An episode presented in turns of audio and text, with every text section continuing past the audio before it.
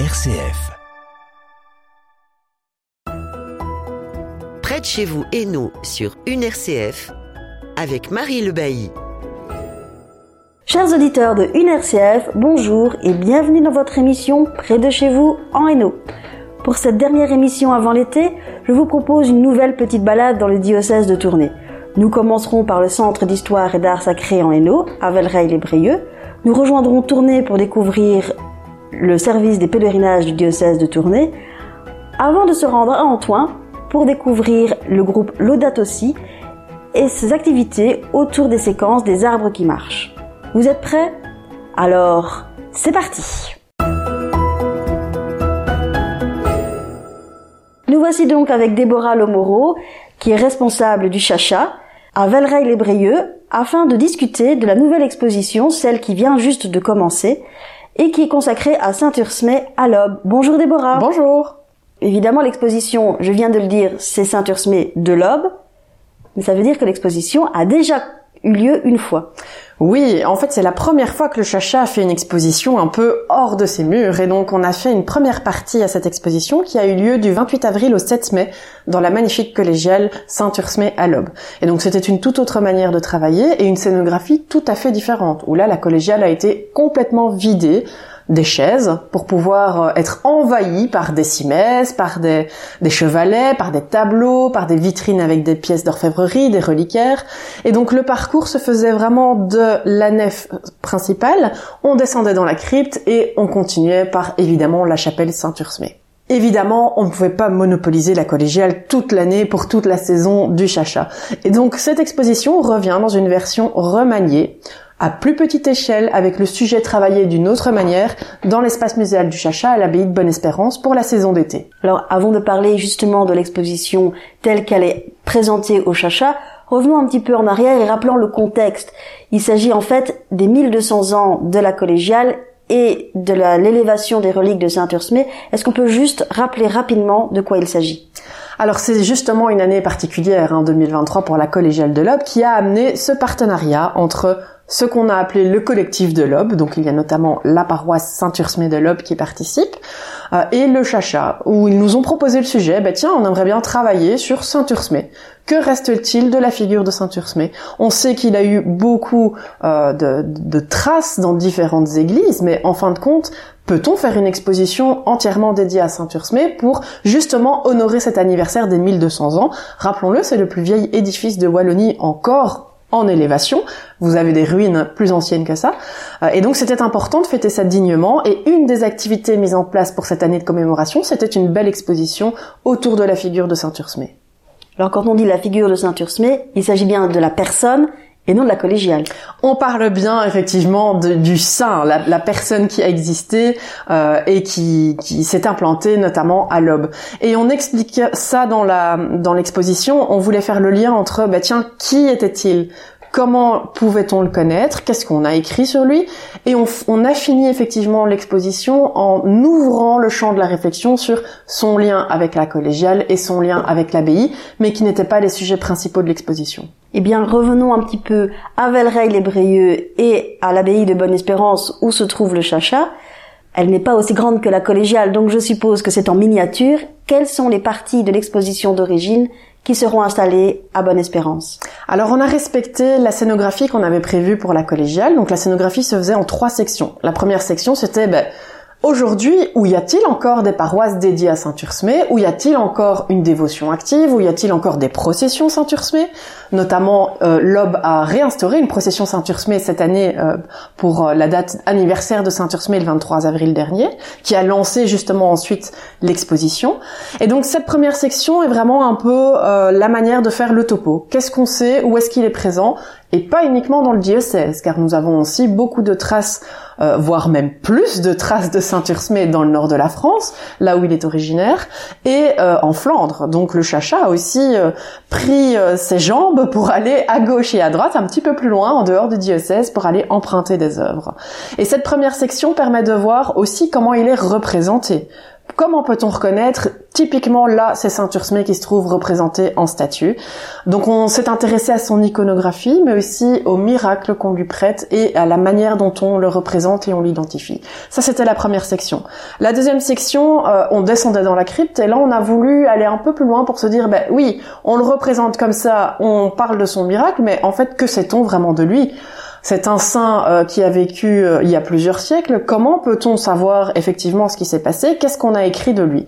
Et donc on a retracé un peu toutes les sources qui étaient encore disponibles euh, et donc tous les objets qui illustrent justement ce qu'on en a écrit, ce qui permet de le connaître un peu mieux. Et on allait après dans une troisième section où on parlait justement après avoir vu toutes les reliques qui restaient un peu partout dans notre diocèse et ailleurs, de son lien plus particulier avec l'aube, qui était aussi le sujet qu'on voulait traiter dans cette exposition à travers son lien pour la collégiale mais aussi pour l'abbaye.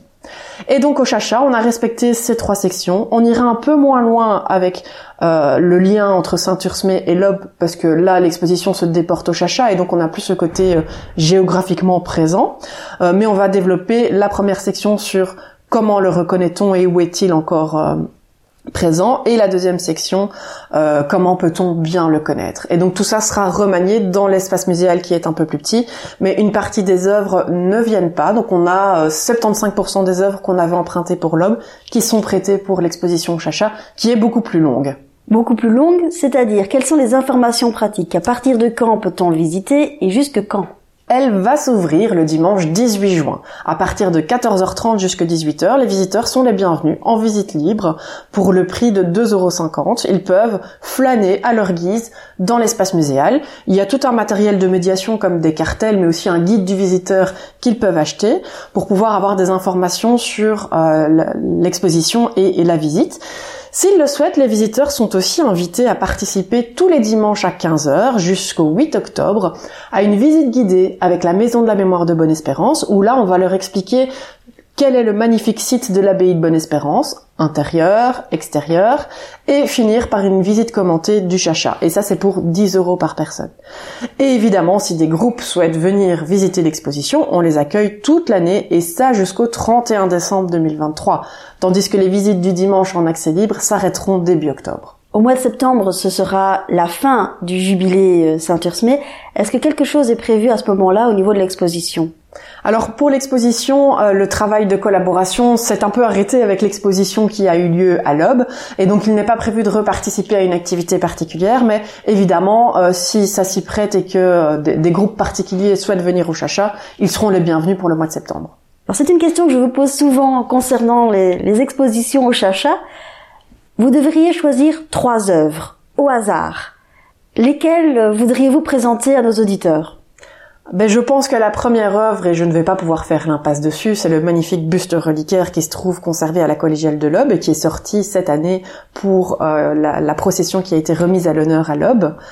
Euh, il a vraiment un regard euh, particulier et Saint-Ursmé est beaucoup représenté dans la section iconographie qu'on montre dans la scénographie barbu en fait, en évêque barbu. Et là, celui de l'Aube est justement représenté ben, un peu comme un jeune homme, sans barbe. Il est aussi représenté en évêque, mais donc il a vraiment quelque chose de particulier, je trouve, au niveau de l'expression et du regard. Et c'est un magnifique travail d'orfèvrerie. Donc c'est une orfèvrerie euh, euh, en argent euh, du XVIIIe siècle. Ça vaut vraiment la peine de regarder cette pièce, qui finalement n'est pas souvent accessible, voire même jamais. Et donc là, vous aurez la chance de la voir dans l'exposition de Chacha et de pouvoir vous en approcher pour en observer tous les détails techniques. Si je devais en choisir une autre, c'est une qui est plus proche d'habitude du chacha, c'est celle qui est conservée à l'église Saint-Ursmé de Velleray-les-Brieux. Et c'est une statue avec une relique en dessous euh, conservée de Saint-Ursmé. Alors la fabrique d'église Saint-Ursmé avec les Brayeux se vante souvent d'avoir toute une phalange de Saint-Ursmé conservée dans cette statue reliquaire. Effectivement, la relique présente est assez impressionnante. Euh, mais ce qui est intéressant, c'est le style qu'on a donné aussi à ce Saint-Ursmé qui, qui a vraiment un, visage d'un saint euh, accessible, euh, euh, sympathique, euh, proche du peuple. Et donc cette statue, je trouve, invite à la réflexion et, au recueillement. Et je, elle, est, elle, est, aussi du XVIIIe siècle et elle transmet quelque chose au niveau du ressenti. Et donc elle est à observer de plus près. Une troisième œuvre peut-être? Euh, si je devais choisir une troisième œuvre, je crois que je choisirais, et là c'est vraiment par euh, intérêt personnel, un très grand tableau qu'on a été emprunté dans une, une église flamande. Euh, qui représente Saint Ursmé et la moniale. Et donc c'est son miracle euh, qui est le plus souvent représenté euh, au niveau de l'iconographie. Et donc on le voit chasser en pointant son doigt en l'air le démon qui sort de la bouche d'une moniale et qui s'envole. Et donc c'est la guérison de la moniale qui se trouvait à Montbeuge. et ce, ce, tableau date du 19e siècle, mais est, est, extrêmement qualitatif et très intéressant aussi au niveau de ce qu'on peut en apprendre en le regardant pour la figure de Saint Ursmé. Alors au niveau patrimoine, nos éditeurs le savent peut-être déjà, mais je me permets de le redire, il y a une œuvre qui a été créée spécialement pour le jubilé, c'est-à-dire une statue de Saint-Ursmé. Est-ce qu'on pourra l'observer ou est-ce qu'elle restera à la collégiale? Alors, on a un peu fait du chantage. Hein. À l'aube, on s'est dit, on vous aide pour faire une exposition, mais en contrepartie, on aimerait bien vous emprunter tout ce qui a un rapport avec Saint-Ursmé de la collégiale de l'Aube pour le mettre dans l'exposition du Chacha. Et donc, effectivement, on a pu emprunter cette magnifique statue création contemporaine qui se trouvera exposée euh, dans l'espace muséal. Et donc là aussi, c'est une occasion de pouvoir la voir euh, euh, peut-être de plus près que d'habitude. Vous avez parlé justement de s'inscrire en cas de visite guidée ou de visite euh, de groupe, quelles sont les informations de contact? Alors vous pouvez contacter le Chacha à l'adresse mail suivante info@chacha.be et attention Chacha s'écrit C H A sha.be ou bien nous passer un petit coup de fil au 0470 102 468 et on se fera un plaisir de répondre à votre demande. J'ai posé une dernière question qui n'a rien à voir avec l'exposition il s'agit simplement de savoir comment aider le Chacha à réaliser toutes ces expositions. Il existe un compte à projet. Est-ce que vous pourriez nous en dire un tout petit peu plus et nous expliquer s'il y a, par exemple, des attestations fiscales à ce niveau-là?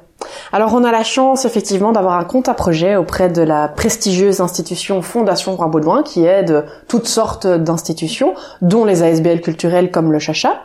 Euh, et donc le, projet est assez simple, hein. c'est qu'on dispose d'un compte auprès de la Fondation Roi Baudouin euh, et où les, personnes qui souhaitent aider le projet du Chacha peuvent faire un don. Et à partir de 40 euros, ils reçoivent une attestation fiscale de déduction. Ce qui veut dire que pour 40 euros, vous allez récupérer euh, presque la moitié de votre don quand vous allez faire votre déclaration d'impôt. Donc c'est assez intéressant de passer par ce compte à projet. Le but de la Fondation Roi Baudouin d'offrir ce système de euh, déduction fiscale, c'est justement d'inciter les gens à, faire des dons. Et donc ça permet d'avoir aussi une certaine visibilité, un certain sérieux euh, autour des projets qu'ils soutiennent et euh, de financer des projets particuliers du Chacha. Donc par exemple là, nous aménageons le conservatoire qui sert de réserve au Chacha. Donc je rappelle que le Chacha, en plus de son espace muséal, a une fonction de conservatoire diocésain et donc de réserve pour le patrimoine religieux des fabriques du diocèse. Et donc on vient de faire un investissement conséquent pour mettre un peu en conformité nos réserves. Et sur base de factures que nous rentrons à la Fondation Roi Baudouin, les dons qui sont, qui sont arrivés sur cette plateforme ben, peuvent nous aider à financer ce type de projet. Alors merci beaucoup Déborah. Avec plaisir. Alors je vous propose une petite pause musicale et puis nous irons à Tournai rencontrer Peter Merkart qui est le responsable du service des pèlerinages afin de vous faire voyager un tout petit peu et de vous faire découvrir les destinations qui peuvent être proposées par le service. À tout de suite!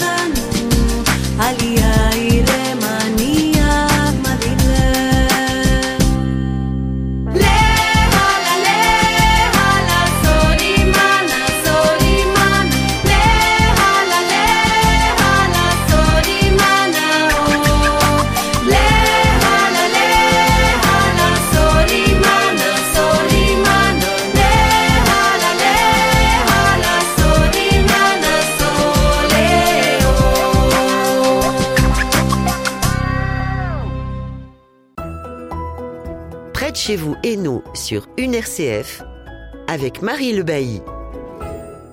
D'habitude, je vous envoie sur les chemins du diocèse. Ici, on va aller un tout petit peu plus loin puisqu'on va aller rencontrer le service des pèlerinages du diocèse de Tournai.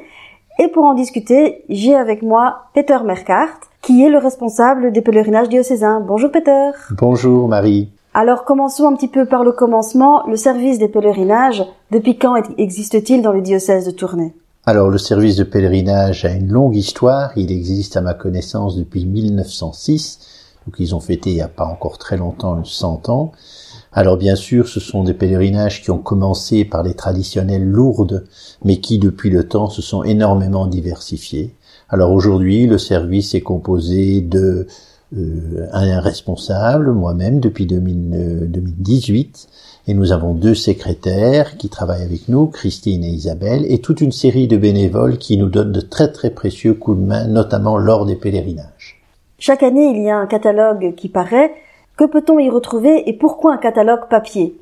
Il faut quand même savoir, donc le catalogue vient de sortir, il y a toute une série de destinations, les destinations propres de, de Tournai, elles sont aux environ 15-20 par an.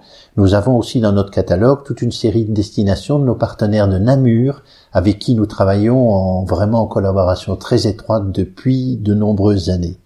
Alors, euh, nous véhiculons à peu près, euh, nous 1800 pèlerins par an se rendent dans les différentes destinations et dans ces pèlerins, eh ben, il y a toute une série, un public quand même dans beaucoup de cas de plus âgés qui préfèrent encore la forme papier. Bien sûr, notre catalogue est également disponible sur tous les, sur les sites du diocèse, sur le site des pèlerinages et sur les différentes autres voies plus modernes aujourd'hui. Alors, ça fait combien de, d'envoi de, catalogues par an Alors, nous envoyons, euh, dans le temps, on envoyait énormément de, catalogues. Tous les pèlerins, on les gardait un certain temps dans notre base de données. Aujourd'hui, avec les lois sur la base, sur la protection des données, nous, nous avons, nous envoyons aux gens qui sont partis les cinq dernières années, et ça fait en, en gros euh, 4000 catalogues qui partent par la poste individuellement, mais nous en envoyons énormément également dans les paroisses toutes les unités pastorales reçoivent un grand nombre de catalogues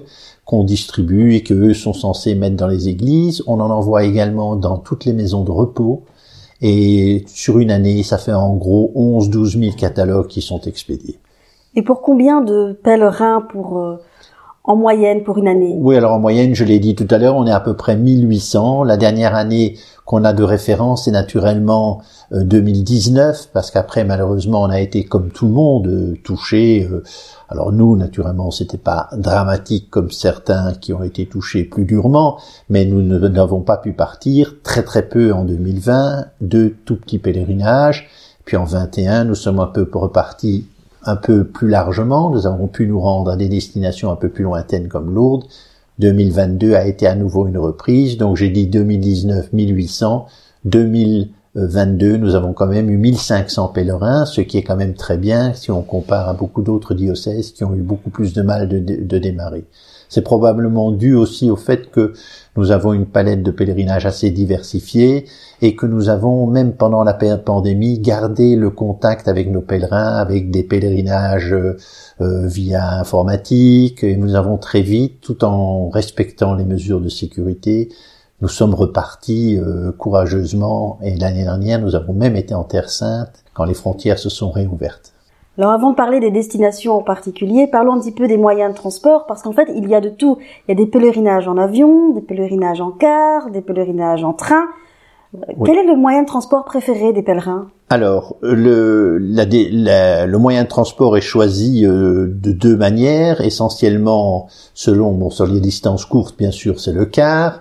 Quand c'est distances plus longues, on a le choix entre les TGV, par exemple, sur Lourdes, ou même l'avion alors on, se rend compte que le moyen le plus confortable pour les pèlerins plus âgés ou même les malades, parce que nous partons aussi, il faut le signaler, avec beaucoup de malades euh, à des destinations comme Lourdes ou Banneux, et euh, là c'est clairement le TGV.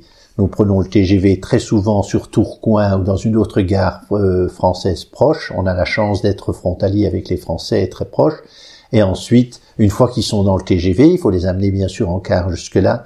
Ils sont, le trajet dure 7 heures, ce qui quand même pour plus de 1000 km n'est pas énorme. Et ensuite, là-bas, ils sont pris en charge quand c'est lourd, ou même Banneux. Bon, Banneux, c'est beaucoup plus court, on prend pas le TGV, bien sûr. Donc c'est, le TGV est clairement pour les pèlerins le plus confortable. Alors parlant des destinations, en tête de liste, il y a Lourdes. Il y a beaucoup de pèlerinages proposés à l'année sur Lourdes. Pourquoi ce choix?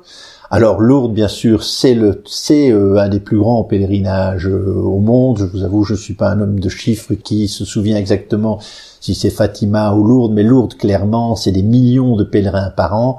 Traditionnellement, c'est un pèlerinage qui a pris énormément d'essor, euh, surtout le, siècle dernier, et donc ça reste la, la destination phare. Alors nous avons une une, habitude de nous y rendre à de très nombreuses reprises. on a des plus petits pèlerinages sur Lourdes lors des journées de Lourdes, comme on appelle l'anniversaire de la première apparition. En février, c'est un petit groupe. Mais nos gros pèlerinages, c'est en mai, où nous partons avec des écoles, des écoles d'aide soignantes qui sont en formation et qui viennent aider les malades qui sont en séjour. Nous partons en juillet, c'est notre gros pèlerinage diocésain. Nous partons également en août et en septembre. Alors certains vont nous dire mais pourquoi vous vous amusez à partir aussi souvent par regrouper et vous ne regroupez pas les destinations? Je pense qu'il y a deux origines, donc moi je ne suis là que depuis 2018, mais il y a une, une, origine un peu historique du fait qu'il y avait un nombre suffisant de pèlerins euh, pour chaque période, mais c'est aussi nous devons jongler avec la logistique TGV. Et il faut savoir que nous louons des TGV complets, donc nous n'achetons pas quelques places sur un TGV. Et les TGV complets, il faut essayer d'avoir un double TGV pour des questions financières, prix de la place. Et ça, ça veut dire 1000 places. Et donc nous trouvons toujours, nous essayons de trouver des partenaires avec qui nous pouvons partir pour justement avoir un taux de remplissage acceptable, pour proposer un prix acceptable aux pèlerins. Et c'est ainsi qu'on travaille avec des, même des diocèses du nord de la France, beaucoup avec Namur, mais également Malines, Bruxelles et nos, nos amis euh, néerlandophones d'Anvers, Bruges, etc. Quelles sont les autres grandes destinations euh, qui sont proposées et qui sont prisées par les pèlerins? Alors traditionnellement, on a Banneux, nous on va euh, de nombreux, depuis de nombreuses années. Il y a deux pèlerinages qui se chevauchent sur Banneux. Le premier, c'est celui qui fait euh, avec les malades, ce qu'on appelle le triduum, du lundi au vendredi. Et là, il y a à peu près, selon les années, euh, 70 à 90 personnes en gros. Il va avoir lieu en avril. On est toujours les premiers à arriver à Banneux. Le carnet se remplit très bien, c'est prisé. C'est une distance plus courte, plus facile souvent pour des personnes qui ont plus de difficultés à faire des longs voyages. Et au milieu de ce pèlerinage, le mercredi, il y a les, pèlerins d'un jour qui font, on appelle ça le banneux un jour, qui viennent se rejoindre les malades. Presque chaque fois, c'est l'évêque qui notre évêque qui accompagne. Et nous, là, nous sommes plus de 200. Et à Banneux, on retrouve depuis des années nos amis alsaciens et depuis cette année, les Namurois vont se joindre à nous pour faire aussi le Triduum. Alors il y a les grandes, les grandes dates et les lieux très connus, et puis il y a des pèlerinages d'un jour qui changent d'année en année. Cette année, par exemple, il y a l'Aube.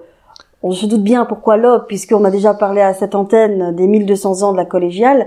Alors, il y a deux raisons. nous nous rendons compte qu'il y a tout un public qui a un peu du mal de, naturellement, vu la crise économique. Le Hainaut n'est pas une, la, la province la plus favorisée de Belgique qui, pour qui le prix est bien entendu un frein. Alors il y a toute une série d'aides mises en place, il y a notamment ce qu'on appelle sur certaines destinations les amis de Lourdes, il y a pour les malades ce qu'on appelle Lourdes Charité, mais parfois voilà, ça ne suffit pas, il y a des gens qui disent moi je peux tout juste faire un petit pèlerinage, ils font alors peut-être banneux, et alors nous avons essayé de diversifier en prenant des destinations plus courtes et le, on a commencé il y a à peu près trois ans, juste pendant la pandémie, malheureusement, on avait mis au programme Tongres Notre-Dame et Bon Secours à Pérué, qui sont des lieux de, de vénération aussi de la Vierge. Et alors là, on est mal tombé pendant la pandémie, bien sûr, mais n'empêche, c'était au mois d'octobre 2020, juste avant la nouvelle vague, on était quand même une bonne trentaine. Et puis alors, on essaye de trouver des, des, des événements locaux qui nous, qui nous donne une bonne raison de, de, de nous rendre sur ces lieux. Et donc cette année, c'est les 1200 ans de la collégiale de l'Aube, et on s'est dit, ben oui, c'est l'occasion de faire découvrir ce lieu qui est magnifique, il faut bien le dire, qui est la plus ancienne église de Belgique, et euh, on, on, essaye toujours de marier l'activité à une deuxième activité.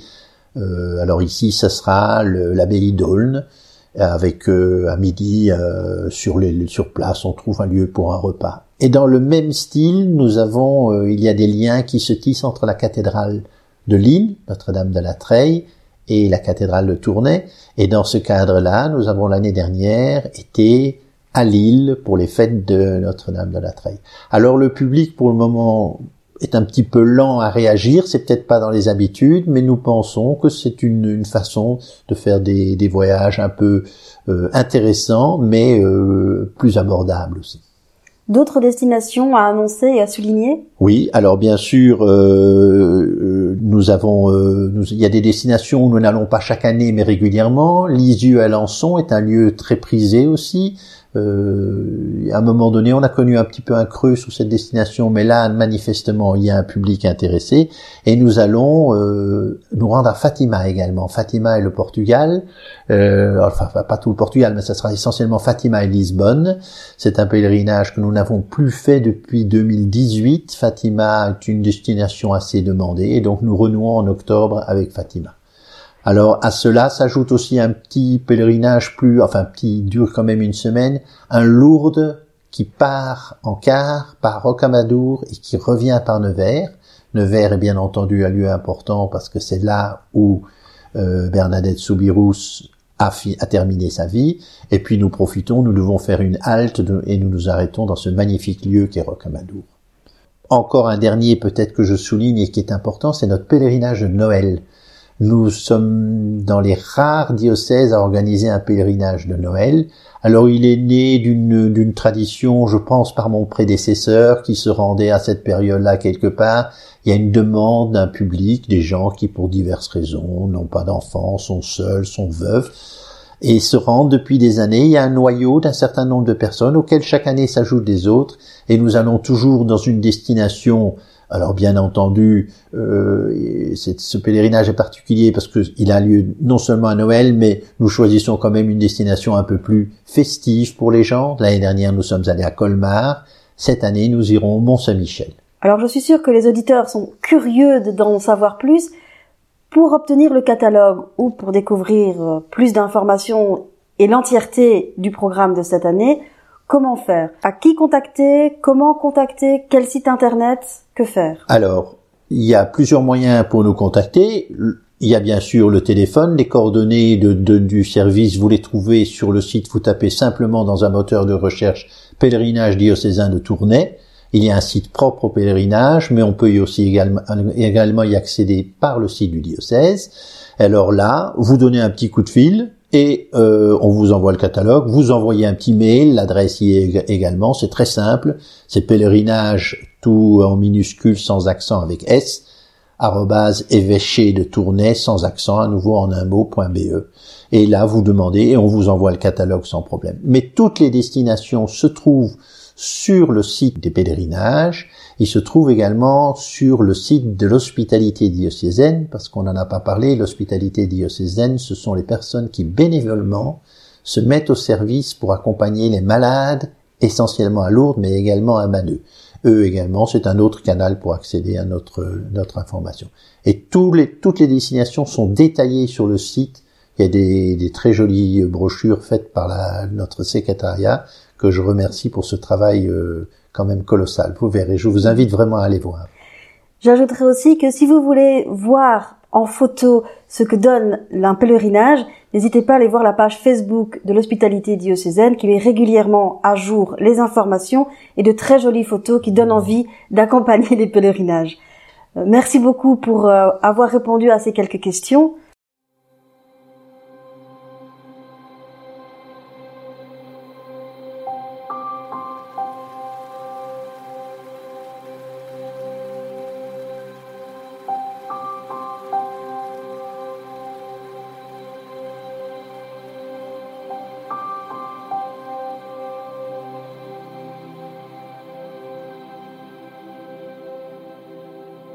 Un jardin clos, chargé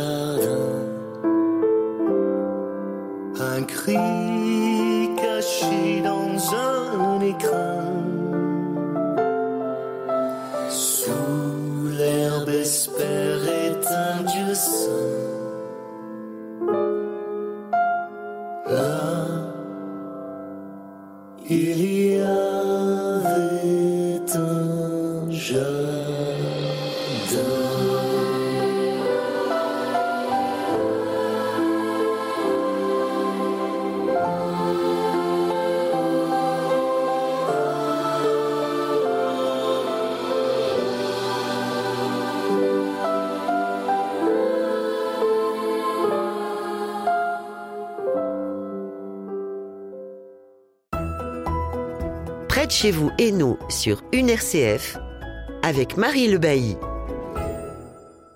Nous voici donc dans l'unité pastorale d'Antoine qui comporte trois communes et nous allons parler des arbres qui marchent. Alors les arbres qui marchent, c'est tout un programme. Et avec nous, nous avons quatre intervenants. Est-ce que vous pouvez, s'il vous plaît, vous présenter les uns après les autres? Eh bien voilà, je m'appelle Guilain de Deken. Je suis membre de l'unité pastorale depuis dix ans à peu près et euh, je suis un des cofondateurs du, du groupe euh, de l'équipe Laudato Si. Bonjour. Bonjour. Oui, moi je m'appelle Annie Callens et je suis membre aussi de l'équipe Laudato Si. Bonjour, c'est Michel Duquesne, membre aussi de l'équipe et du groupe Laudato Si et j'habite à Calonne, petite entité de Antoine. Bonjour, je m'appelle Geneviève Frazel. Je suis musicienne professionnelle, mais depuis 2020, euh, je m'occupe de la catéchèse en tant qu'animatrice en pastorale à Antoine, et je rejoins vraiment avec plaisir le groupe Laudato aussi. Alors des arbres qui marchent, peut-être que certains de nos auditeurs en ont déjà entendu parler parce qu'il y a déjà eu des événements autour de ces capsules, mais est-ce que vous pouvez simplement rappeler à ceux qui ne le savent pas ce que c'est que les arbres qui marchent? Eh bien, c'est une série de huit capsules vidéo qui traite euh, d'écologie, bien sûr, euh, très fortement inspiré de l'encyclique Laudato Si. Nous avons d'ailleurs rencontré et nous avons pu visionner euh, la première séquence avec le réalisateur Pierre-Paul Renders et nous avons été agréablement surpris lors d'une première vision de, de ces vidéos et nous nous sommes dit ça on ne peut pas laisser passer ça. Il faut qu'on puisse montrer ça aux gens, de préférence à des jeunes. Euh, mais voilà, nous en avons fait une première, euh, une première expérience en, en visionnant deux vidéos et la suite euh, dans l'année qui vient. Et comment ça se passe, ces rencontres? Vous avez visionné les vidéos, mais ensuite? Depuis l'origine du groupe, on a vraiment un projet euh, de, de, de, retrouver ce contact avec la nature, avec le souci du respect de l'environnement. Au niveau de la catéchèse, vraiment, la catéchèse, elle est marquée par, par ce, par ce laudato aussi, par cette encyclique, que ce soit en temps de carême, que ce soit la veillée euh, de rentrée de la catéchèse euh, euh qui culmine le 4 octobre avec euh, la fête de Saint-François. On essaye vraiment de sensibiliser, de colorer toute l'unité pastorale euh, dans ce dans ce souci, oui, écologique. Et donc, un des premiers projets que nous avons voulu euh, faire naître avant même euh, la visualisation de, du film Les arbres qui marchent, c'était de travailler autour du jardin du centre pastoral. Et ce jardin, euh, il a pu être travaillé par certains membres du groupe qui ont été faire pousser des fleurs, qui ont travaillé vraiment la terre.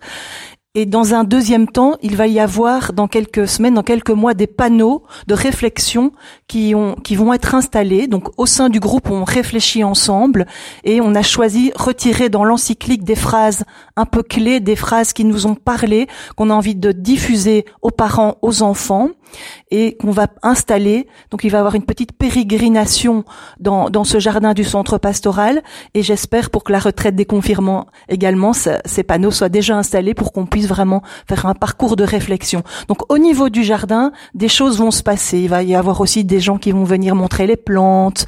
On va voilà, on va essayer de retirer un maximum de choses. Ce centre pastoral, il est vraiment au centre de nos 18 clochers. C'est pour ça qu'on a choisi euh, de, travailler à partir du centre pastoral à Jolin-Merlin, mais il y aura d'autres actions. Euh, évidemment, on a eu par exemple une balade à Saint-Joseph à Antoine. Il y a, il y a vraiment d'autres endroits qui vont être mis en valeur, mais on commence par ce centre pastoral, là où on a projeté le film, et là où on espère diversifier nos actions. Je pense encore également euh, l'année passée, le 25 juin, à une messe euh, en unité qui a été donnée dans le jardin. Et je pense une fois par an, il y aura encore une messe ouvert à tous dans le jardin pour vraiment vivre au rythme des feuilles, des, oiseaux, euh, voilà, célébrer euh, la liturgie au sein de la nature. Alors, il y a déjà eu des rencontres. Quels ont été les retours? Quels ont été le, nombre de personnes intéressées, par exemple Je ne demande pas un nombre exact, hein, mais euh, est-ce qu'il y a eu, ça a été très intéressé ou est-ce que les gens sont arrivés un petit peu curieux? Oui, je dois dire que On avait fait beaucoup d'efforts pour la communication. Dans notre unité pastorale, c'était le, point qui, faisait défaut. Et nous avons vraiment euh, soigné la communication cette fois-ci. Et ça a fonctionné. On a quand même pu accueillir 50, euh, 60 personnes euh, lors de la première vision de deux vidéos. Donc, on estime, si on regarde, si on mesure le succès à l'aune du nombre de personnes, on, on estime que c'est un succès. Maintenant, nous verrons bien si les personnes vont revenir pour les capsules suivantes. Mais je, voulais revenir un petit instant sur le, le choix de, de ces capsules vidéo. Moi, je trouvais ça, et nous trouvions ça très intéressant et important parce que on y trouve la dimension spirituelle euh, de l'écologie que l'on que l'on voit dans dans l'encyclique Laudato Si. Et finalement, cette dimension spirituelle, moi, au départ, je pensais que c'était un truc de, de religion, de, de chrétiens, de cathos, etc. Mais je me rends compte, en lisant euh, la presse, en lisant beaucoup de choses, que euh, c'est vraiment beaucoup de gens, y compris des scientifiques. Je cite par exemple un physicien français qui s'appelle Étienne Klein, qui dit qu'il faut vraiment élargir l'aspect, la rationalité ces gens-là parlent maintenant de révérence, de respect, de gratitude, des mots qu'on ne voyait pas du tout auparavant dans la bouche de, des, techniciens ou des scientifiques. Et donc, euh, je trouve que ces vidéos sont très très importantes à ce, à ce sujet-là, même si, et nous avons eu l'occasion d'avertir le, public, euh, et on s'est d'ailleurs posé un peu la question aussi, c'est que ces vidéos peuvent, dans un premier temps, apparaître un peu déprimantes. euh, parce que voilà, il y a un constat qui est alarmant. Mais comme euh, on le disait, euh, la peur, l'angoisse, c'est c'est le premier pas parce que ça veut dire qu'on commence à prendre les choses au sérieux. Mais au final, comment est né ce groupe? Quelle a été sa genèse? Alors bon, bien sûr, euh, il y a eu dans, le chef d'un certain nombre d'entre nous une, motivation personnelle qui est, ancienne. Euh, mais plus précisément, je pense que ça vient de, de l'encyclique Laudato Si, donc ça date de 2015. Et j'observais que finalement, dans la pastorale, cette encyclique ne percolait pas du tout. Euh, on n'en parlait pas. Dans les, dans les églises, je n'ai jamais, sauf depuis quelque temps ici, entendu parler de l'encyclique Laudato Si. Donc je m'étonnais qu'au niveau pastoral, on ne s'inspire pas de, de cette encyclique aussi, aussi belle, aussi importante. Et donc j'ai proposé, lors d'une réunion d'équipe d'animation pastorale, j'ai proposé qu'on forme un, un, groupe à part un groupe qui, qui s'ouvrirait aussi euh, aux autres, qui prendrait quelques membres de l'équipe d'animation, mais euh, où on irait aussi chercher d'autres personnes. Et donc nous sommes dix maintenant, et nous nous réunissons assez régulièrement. Et hum, voilà, nos réunions sont sont des réunions où on on se ressource, on est ensemble, on crée des liens et on réfléchit aussi et, tout cela en vue d'une action. Donc il faut toujours, à la fin de la réunion, qu'il y ait un certain nombre de décisions qui soient prises et on veille à ce que les, actions soient réalisées.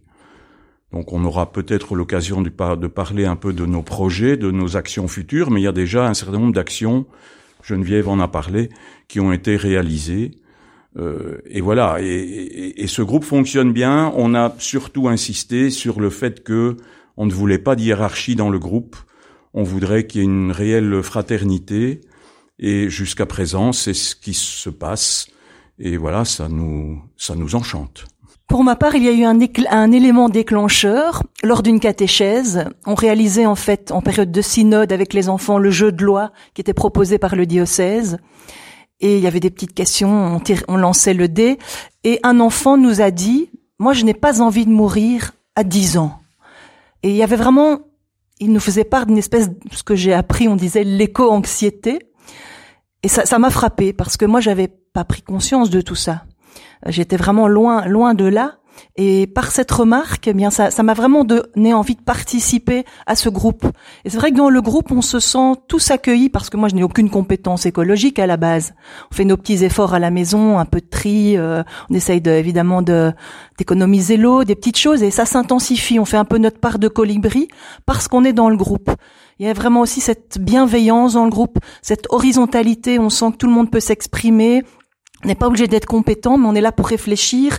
Euh, mettre tout son cœur. Et pour moi, c'est une ouverture que je vais pouvoir, euh, tout ce que je m'enrichis de ce groupe, je, je utiliser dans la catéchèse. Donc c'est c'est important pour moi de participer. Et pratiquement, parce qu'il faut bien quand même parler de la partie euh, pratique de ces de ces rencontres. Qui peut m'expliquer ce qui est prévu en fait? Eh bien, Geneviève en a touché un mot tantôt. On a un projet d'un parcours euh, méditatif dans, le jardin, puisque nous, nous avons la chance au centre pastoral d'avoir un grand jardin qui est d'ailleurs un éco-jardin. Il, avait déjà reçu dans le passé le, label éco-jardin.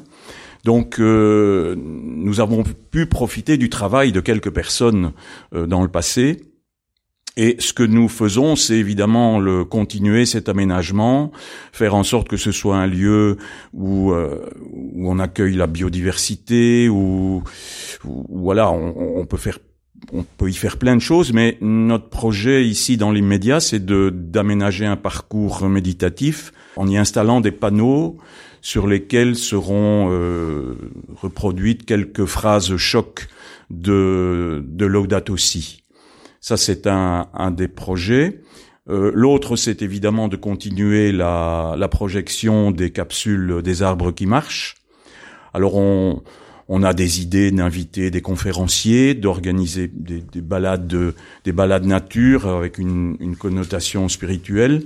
Ce que le, le rêve, c'est de pouvoir ouvrir ce jardin parce que le, si on n'ouvre pas ce jardin sur le monde, euh, je pense qu'on a raté là quelque chose. On a raté une dimension importante. Donc là, euh, c'est encore un, un point euh, à améliorer, mais nous ne sommes qu'au début. Notre groupe euh, est tout jeune. Et donc, euh, voilà, on a plein d'idées et l'avenir nous dira si, si nous progressons. Alors, il y a encore d'autres objectifs. Moi, personnellement, j'ai envie de travailler l'aspect artistique, musical, puisque j'ai une formation euh, de, chanteuse professionnelle. Et voilà, on est aussi en travail. C'est encore un peu secret, ça n'a pas encore été tout à fait dévoilé, même à l'ensemble du groupe, de travailler sur euh, sur un CD livre musical euh, qui s'appellerait Néo, Néo Noé après nous pas le déluge. Donc voilà, mes, mes, acolytes vont découvrir le, le titre de, de, ce projet et on espère voilà que, ça, que la catéchèse pourra bénéficier. Et une deuxième idée euh, qui, qui nous tient vraiment à cœur, ce serait de pouvoir sensibiliser d'autres unités pastorales. Et on a commencé à prendre des premiers contacts qui ont été assez positifs. Euh, la suite des contacts arrive bientôt. On va aller à d'autres réunions pour proposer euh, à d'autres unités pastorales de, de, de, se mettre en réseau parce que il y a plein d'autres actions qui se passent. On n'est pas toujours au courant dans d'autres unités pastorales des balades spirituelles, euh, des conférences, parfois des, des concerts euh, euh, musicaux qui ont trait aussi à la création, Saint-François, etc., etc. Et donc on aimerait, un petit peu comme dans le diocèse, diocèse de Liège, il y a un festival du mois de la création en septembre. On aimerait vraiment qu'un jour, dans le diocèse de Tournai, il y ait ce festival de la création avec plein de propositions euh, sur une même affiche. On puisse aller à Tournai, euh, on puisse aller à Moucron, on puisse aller à la Louvière, que sais-je, et euh, avoir une proposition dans, des clochers, dans des villages diverses et variés et qu'on ne fasse qu'un au, au, niveau du diocèse, vraiment un grand mouvement, un grand festival de la création autour de l'encyclique. J'espère que vous avez été entendus. En tout cas, nous, on passe le message aux unités pastorales qui nous écoutent, si jamais vous organisez ou vous souhaitez organiser quelque chose chez vous en rapport avec l'audate aussi et la création, n'hésitez pas. Vous pouvez contacter soit le diocèse de Tournai qui transmettra. Il y a aussi le service écologie intégrale qui euh, peut être à votre disposition si vous avez des questions. Et puis euh, aussi contacter Antoine si jamais vous voulez travailler directement avec eux. Ben voilà, un grand grand merci encore une fois à tous les quatre euh, d'avoir répondu. Merci. D'avoir répondu à, à toutes ces questions.